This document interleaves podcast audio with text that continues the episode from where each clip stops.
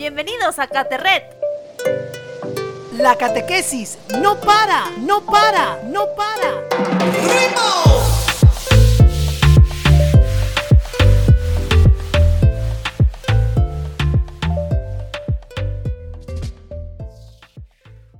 Hola a todas y todos, seguidores de Caterret, conectados en la fe. Sean todos bienvenidos a estos microcatequesis por podcast. Ya estamos en el capítulo 13 y sí que han estado estos episodios súper chéveres. Hola, Amisu, ¿qué tal? Hola Bruno y hola a todos. Realmente que estos meses de pandemia sí que estoy aprendiendo muchas cosas y espero que tú también estés aprendiendo desde casita. En los temas anteriores estuvimos hablando sobre el perdón, el bautismo, la unción de los enfermos Recordemos qué significa la palabra sacramento, que son aquellos signos sensibles de la presencia de Dios.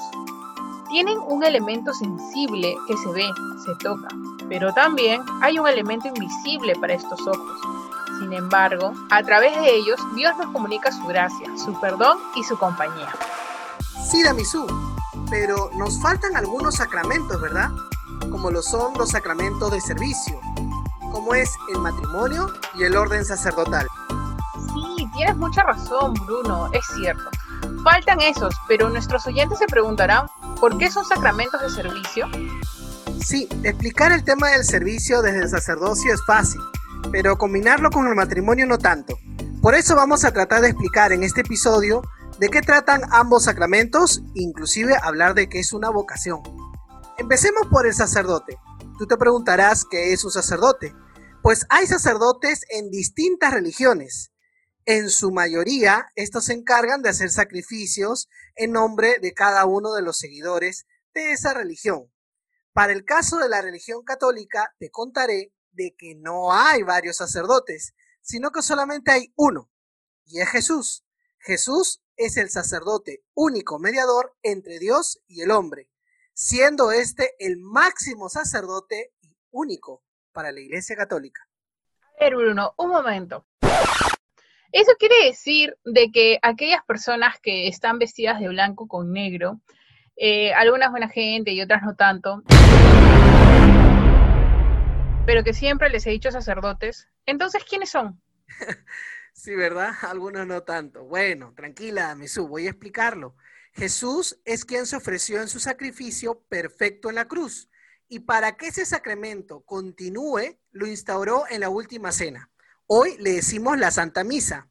El sacerdote ofrece en el santo sacramento del altar, o sea, en la misa, a Jesús mismo, quien es Él quien se ofrece por amor a nosotros, convirtiéndose el sacerdote en un segundo plano. Jesús es quien ahora está presente. A eso le decimos en latín in persona Christi, él no actúa en su nombre, es decir, el sacerdote no se sacrifica él mismo y tampoco lo hace para vanagolearse él mismo, sino que el artista de la misa, es decir, el personaje principal, es Jesús de Nazaret, quien es quien se entrega y es el máximo sacerdote en este sacramento. Ah, ok, ahora ya entiendo. O sea que un sacerdote católico es completamente humano, con sus virtudes y defectos, pero que en su deseo de amar a Jesús deja todo por seguirle y poder compartir la alegría, la esperanza, el perdón a los demás. Estoy segura que hay muchos sacerdotes amigos que han dado su vida por los demás desde distintas trincheras, algunos desde la misa y otros desde la misión. ¿Verdad, Bruno? Así como ellos, los sacerdotes, muchos de ellos que se han entregado, se entregan a tiempo completo por amor a los demás, ¿verdad? Además, lo dejan todo. Pero no es la única forma de llevar a Dios. También existe otro sacramento que tiene que ver con el amor a los demás. Ya sé a qué te refieres, Bruno. Al sacramento del matrimonio, seguro. Claro que sí. Está bien, es una opción vocacional para los enamorados que sienten mariposas en su estómago o que están extrañando el ser amado en esta larga cuarentena. Así es, este sacramento implica un salto a una decisión, que es el amar. Amar a alguien implica un acto voluntario en esta relación especial y única con la que compartiremos expresiones de amor de manera exclusiva siendo este no solo una unión natural, sino que también es sagrado, porque aceptan su amor al frente de Dios.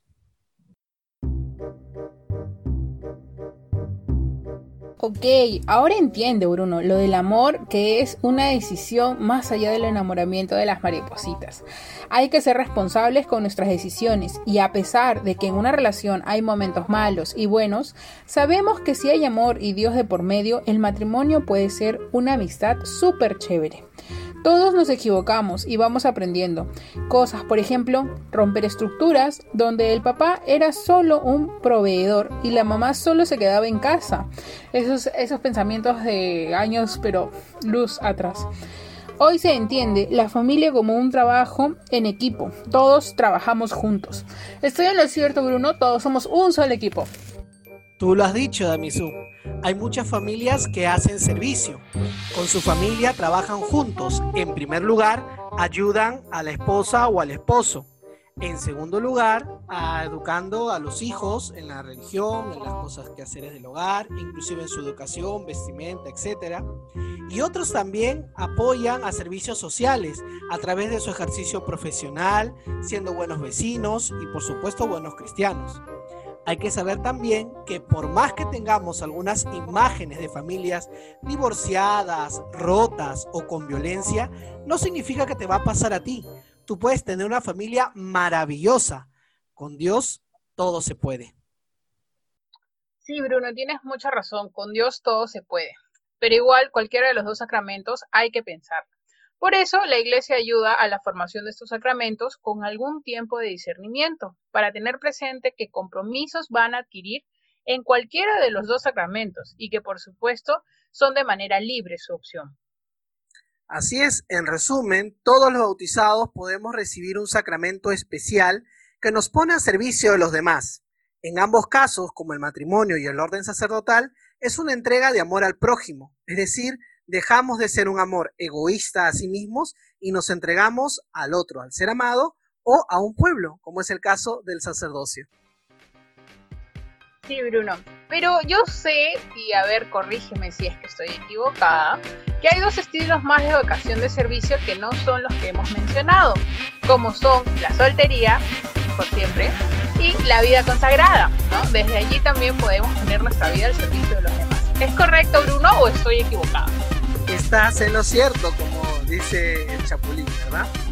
Damisú, también hay otras opciones. A pesar de que no son sacramentos, también son vocaciones de servicio, como por ejemplo, si tú decides ser soltera o soltero, podrías consagrarte tu vida al Señor, es decir, dedicándome a tiempo completo a las actividades eh, que tengan que ver con la iglesia, o no, siendo un soltero profesional, viviendo de manera correcta como lo pide eh, los santos evangelios, ¿verdad? Hay un estilo que ya nos dejó Jesús y que la cuestión sería imitarlo para seguir sus pasos. Por lo tanto, podemos también buscar a través del servicio de la soltería y de la vida consagrada. Wow, sí que hay muchas maneras de amar a Dios y al prójimo, ¿verdad? Quizá más adelante, terminando la confirma, podrías pensarte alguna opción de vida no te olvides que puedes acercarte, llamar o escribir a un sacerdote amigo, religiosa, religioso o un matrimonio si quieres saber más de su vocación. No te olvides que estas formas de vivir el Evangelio, de vivir la vida de Cristo, es una manera, pero no son las únicas. Quizás podrías descubrir muchas más.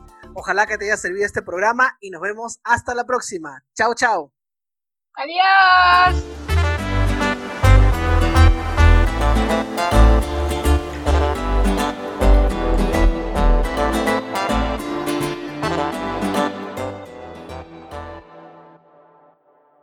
Este programa fue grabado por la Comisión Episcopal de Catequesis y Pastoral Bíblica.